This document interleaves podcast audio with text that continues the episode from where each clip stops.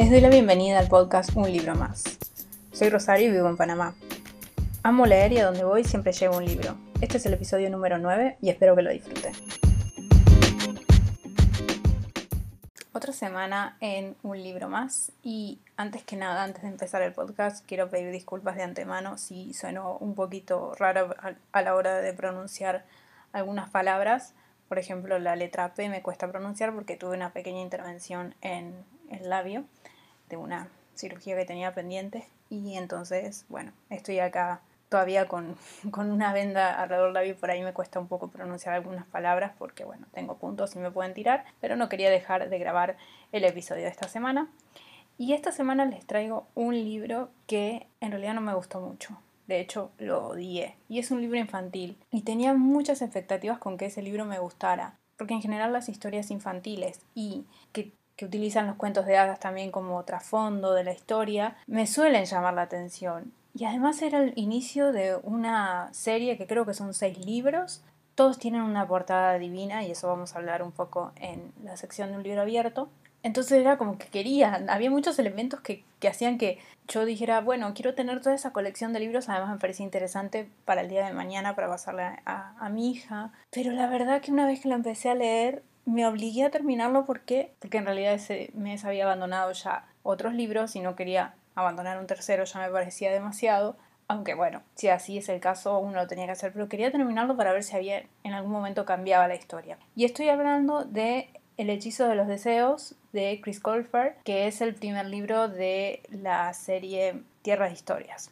Chris Colfer es el actor de Glee, que ganó un Golden Globe y bueno, parece que le interesaba el tema de la escritura y escribió estos libros que hay mucha gente que les ha gustado muchísimo. La verdad es que, no sé si es una opinión poco popular en mi caso, pero el libro conmigo no funcionó, no solo por la escritura, la historia y, no sé, me, enojó mucho, porque con los libros infantiles uno puede decir, bueno, como están dirigidos a un público infantil está bien si los problemas se resuelven rápido, si los protagonistas no enfrentan ciertos obstáculos o se resuelven muy rápido las cosas. Pero tampoco subestimar al lector infantil. Y sentí que este libro hacía eso, que lo subestimaba.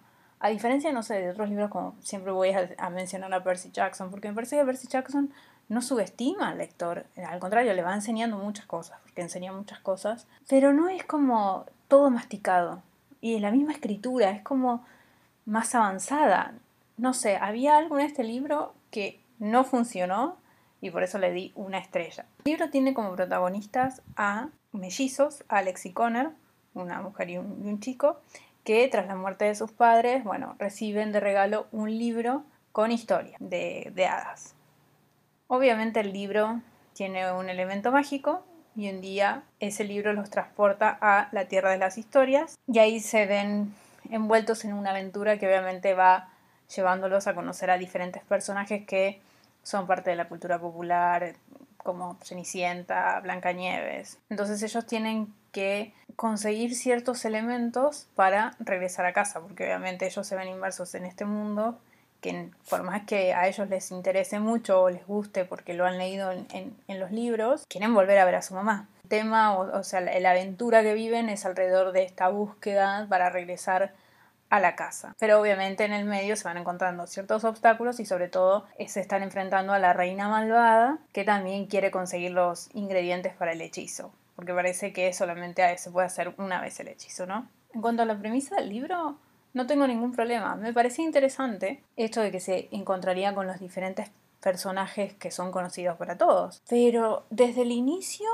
primero uno de los personajes me pareció, uno de los mellizos, la nena, me pareció insoportable. Era como que caían muchas frases armadas, los diálogos intentaban ser graciosos sin serlo, y ella era como una sabelotodo de los cuentos de hadas, pero aparte era como un diálogo absurdo con la maestra, con la clase, que no, no sé, me, me terminaba enojando, porque era un personaje que no, me parecía muy insufrible en cuanto a su conocimiento, aparte absurdo, ¿no? De, de, los, de los cuentos de hadas. Y como que las reflexiones eran muy obvias, las metáforas, digamos, lo que tenían que aprender era como muy obvio, muy masticado para el lector, que yo entiendo, es un lector infantil, sí, pero al lector infantil no tenés por qué darle todo masticado. Tiene una capacidad de comprensión lo suficientemente alta como para entender cuál es el mensaje detrás de lo que está pasando. Pero acá era como todo muy simple, no, no era un libro gracioso. Cuando se va encontrando con las diferentes, la Cenicienta, Blancanieves, con todas las princesas, también eran como que las princesas muy insulsas.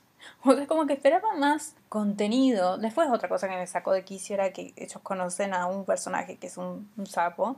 Ellos le empiezan a, bueno, una rana. Le dicen Rani.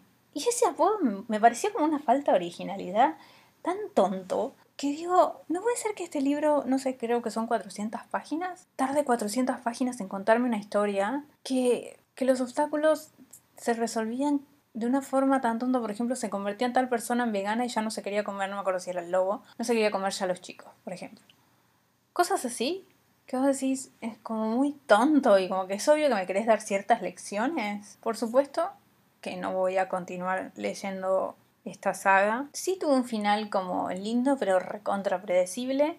Y esto de vuelta no me parece que es un problema de que, bueno, yo no soy la persona o no soy la audiencia a la que está apuntando, porque he leído otros libros infantiles y no me ha pasado esto, de hecho me han encantado. Puse el ejemplo en uno de los episodios a Percy Jackson, que no está traducido al español creo, que son los Trials de Morgan Crow, de Glass Sentence, son todos libros infantiles, que algunos están en inglés, que me han gustado mucho. Y entonces no, no es que porque no soy la audiencia a la que apunta el libro, que no me va a gustar, que, que no lo voy a entender o que va a ser muy simple para mi edad. No, no ese es el caso con, este, con, con la literatura infantil. No me pasa.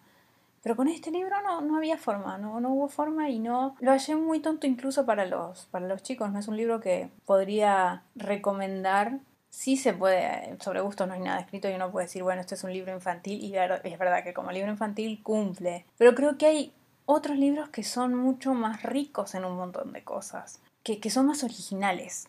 Creo que es eso, es un libro que le faltó originalidad. No sé cómo serán los otros libros de la serie, capaz que la serie evoluciona. Pero lo que es el primer libro a mí, la verdad que me dejó con sabor a poco. Así que le di una estrella y fue creo que mi peor lectura de si mal no recuerdo fue junio o mayo, uno de los meses, y de verdad que lo quería abandonar en un momento, pero como ya había abandonado dos libros, no me podía dar el, lujo de abandonar un tercero y dije, bueno, por lo menos quiero terminar a ver si en el medio pasa algo que me mantenga enganchada. Y la verdad es que no, no pude.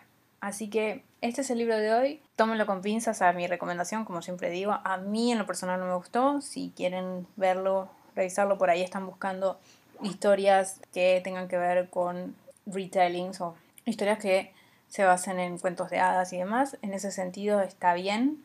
Ese es un libro que si hay una persona que le gusta eso, puede ser un libro que, que funcione. La verdad que a mí no me impactó para nada, de hecho ya lo puse en la caja para donar porque, bueno, para los libros hay siempre lectores, así que estoy segura que a alguien más le va a gustar. En lo personal, yo que, bueno, tengo este podcast, no, no me gustó. Así que ese es el libro del día de hoy.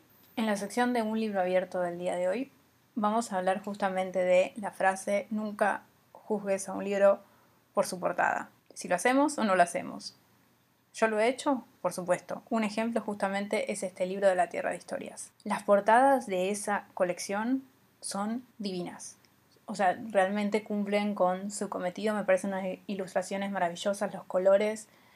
Y me hubiese encantado tenerlos en mi biblioteca. Por supuesto, como no me gustó el primero, me voy a deshacer de, de la copia, la, la, puse a la venta, si no la vendo la, la dono, pero a mí me hubiese gustado tener esa colección. Obviamente no voy a gastar dinero en el resto de la colección si el libro no me gustó y no los voy a leer, no hago eso. Pero con lo que me refiero en la sección es las veces que compramos un libro porque la portada es buena. Y después el libro termina siendo un fracaso, como terminó pasando en este caso. ¿Soy de comprar libros por la portada? A veces sí. No creo que sea la mayor parte de las veces.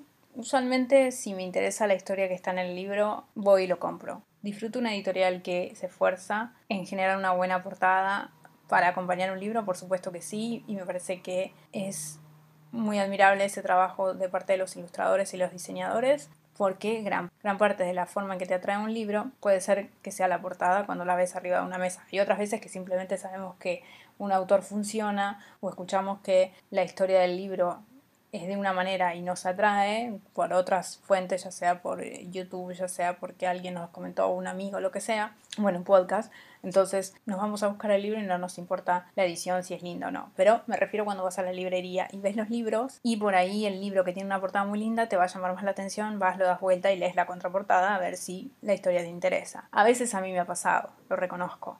Sobre todo me ha pasado mucho con los libros de fantasía, porque los libros de fantasía suelen tener muy buenas portadas, pero no solo tienen muy buenas portadas, en general la colección mantiene como una armonía que se ve linda en la biblioteca. Obviamente después de leerlo, porque no tiene sentido coleccionar libros, por lo menos para mí, coleccionar libros que no voy a leer. En general los libros que se quedan ahí son los que me gustan, sea la portada linda o sea o no sea tan atractiva. Da igual, si el libro me gustó lo voy a guardar. Pero con los libros de fantasía sí hubo un momento que además que lo veía en todos lados y como que fui muy influenciada por eh, Booktube en ese sentido, compré muchos, justamente porque las portadas me parecían lindas y digo, bueno, si me gustan toda la saga, qué lindo se van a ver, voy a comprarlos. ¿Qué pasó? La mayoría de esos libros de fantasía no me han gustado, porque han sido muchos de fantasía juvenil, y a mí la fantasía juvenil ya mucho no me gusta, de hecho ayer tomé la decisión de abandonar una serie que había llegado hasta el tercer libro, había, empezado el cuarto libro y tuve que abandonarla y tomé la decisión. Sí, los, tengo los libros, tengo hasta el quinto y bueno, ahora lo tengo que vender porque me dejé llevar por esa cosa de que me gusta ver toda la colección sin saber, sin esperar a ver cómo iba evolucionando en cada libro porque puede llegar como me pasó a mí hasta el tercero que yo ya sentía que no me estaba gustando y ya con el cuarto tuve que tomar la decisión y ahora bueno, tengo ahí en la biblioteca el libro número 5. Entonces a veces con los libros de fantasía juvenil sí me pasaba. Ahora, por supuesto, ya no compro más porque he aprendido mi lección. Tampoco compro un libro, el, por ejemplo, el primero, el segundo y el tercero de una serie. Espero a ir leyéndolos e ir avanzando en la serie porque me puede pasar esto de el segundo ya no me gusta y bueno, ya tengo que abandonar. Lo que sí he hecho el último tiempo es comprar colecciones de libros, por ejemplo, de los clásicos que ya he leído. Me pasa, por ejemplo, con los de Austral, tienen la colección Intrépida, pero también tienen la, una de los clásicos que están en colores. Esas las estoy comprando, por ejemplo, yo tenía una edición de Drácula que estaba mojada, que, bueno, necesito un recambio, entonces tengo que comprar esa edición porque tengo otros libros de esa colección, tengo Jane tengo Ana Karenina, ¿Qué otro tengo? Las Mil y Una Noches, todo eso de esa colección que son en colores y me gustan mucho, me parecen muy atractivas y bueno, esas como son clásicos y algunos los he leído, en general esos clásicos se quedan en la biblioteca así que no me molesta pagar por ellos y además no son caros. Otro ejemplo de hace poco, compré el box set de eh, Jane Austen con todas sus novelas, que obviamente las ediciones son muy lindas. Las, los libros de Jane Austen yo no los tengo ni siquiera acá en Panamá, entonces bueno, tenía que conseguirlos y quería releerlos. Y bueno, y en vez de comprar separados de diferentes ediciones, que también podría hacer eso, preferí comprar el box set porque las ediciones están muy lindas y prefería tenerlos todos juntos. Lo mismo me pasó con un box set de Shakespeare, que prefiero tenerlos todos juntos en, en una colección, digamos, otra colección que me gusta mucho es la de Penguin Clásicos, aunque se me ponen amarillas las páginas por el clima, asumo. Pero de todos modos los, los voy coleccionando por lo menos a los libros que, que me gustan, aunque llevo ya dos meses sin comprar ningún libro, así que vamos muy bien. y bueno, en relación a esto, cuando uno tiene los libros esos que son muy lindos, que los compra por la portada, ¿cuesta deshacerse de esos libros si no nos gustaron? O antes me pasaba más. Ahora ya como he tomado la decisión que no quiero los libros que no, que no me gustan o que, bueno, no, ya sí me gustaron, pero pueden pasar a otras manos, ya no me pasa. Por ejemplo, me pasó, me costó con un libro que no me gustó, que ni siquiera lo pude terminar, que fue El soñador desconocido de Lainey Taylor. Ese libro era precioso, era azul con dorado, realmente es una edición hermosa, ni siquiera sé qué editorial es. Pero a mí el libro, la verdad que no me enganchó para nada, para nada. Y bueno, tuve que dejarlo ir, porque no, no me voy a quedar con libros que no me gustaron tan solo por una portada. Los libros que están en mi biblioteca son libros que me gustaron más allá de la portada. Sí, en algunos casos guardo lindas ediciones o he comprado buenas ediciones que a mí me pueden resultar lindas, a otros por ahí no, pero me gusta eso de tener todas colecciones. Como digo, el, el tema de los clásicos de Penguin Clásicos o los de Austral son todos una misma colección.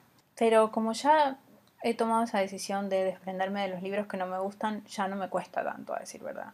Lo que sí no hago es tener diferentes eh, ediciones de un libro, por más que me guste mucho, la verdad es que no voy a gastar dinero en eso. Eh, no voy a decir, por ejemplo, Nabokov, que es mi autor favorito, no voy a tener como cinco ediciones de Lolita. De hecho, no tengo ninguna acá en Panamá que por ejemplo ese sí lo voy a comprar y voy a tener voy a comprar el de anagrama porque todos mis libros de él son de anagrama entonces quiero que todos sean igualitos y por suerte yo hace ya unos años que limpio mi biblioteca y me deshago de los libros ya sea que los pongo a la venta ya sea que los dono no me cuesta. Entonces, por más de que un libro sea muy lindo, si a mí no me gustó, no tengo ningún problema en desprenderme de, ese libro. Por ahí me cuesta un poquito más con los clásicos porque pienso que los clásicos en, eh, hay momentos en que uno los puede encontrar y y puede percibirlos de otra manera que por ahí con una primera lectura no pasó. A veces tienen como sus momentos, entonces por ahí con los clásicos sí me cuesta más deshacerme de ellos, pero por lo demás, todos los demás yo los voy sacando enseguida, como en el caso de La Tierra de Historias, muy linda portada, me parece muy bonito el libro, el dorado, el verde, la ilustración, pero no, no voy a gastar dinero en comprar los demás, ni tampoco voy a ocupar un espacio en mi biblioteca, que además va a empezar a juntar polvo y las hojas se van a poner amarillas, así que prefiero pasárselo a alguien que le guste y bueno, y que disfrute su lectura. Así que hasta acá el episodio del día de hoy, entonces los veo la próxima semana en un libro más.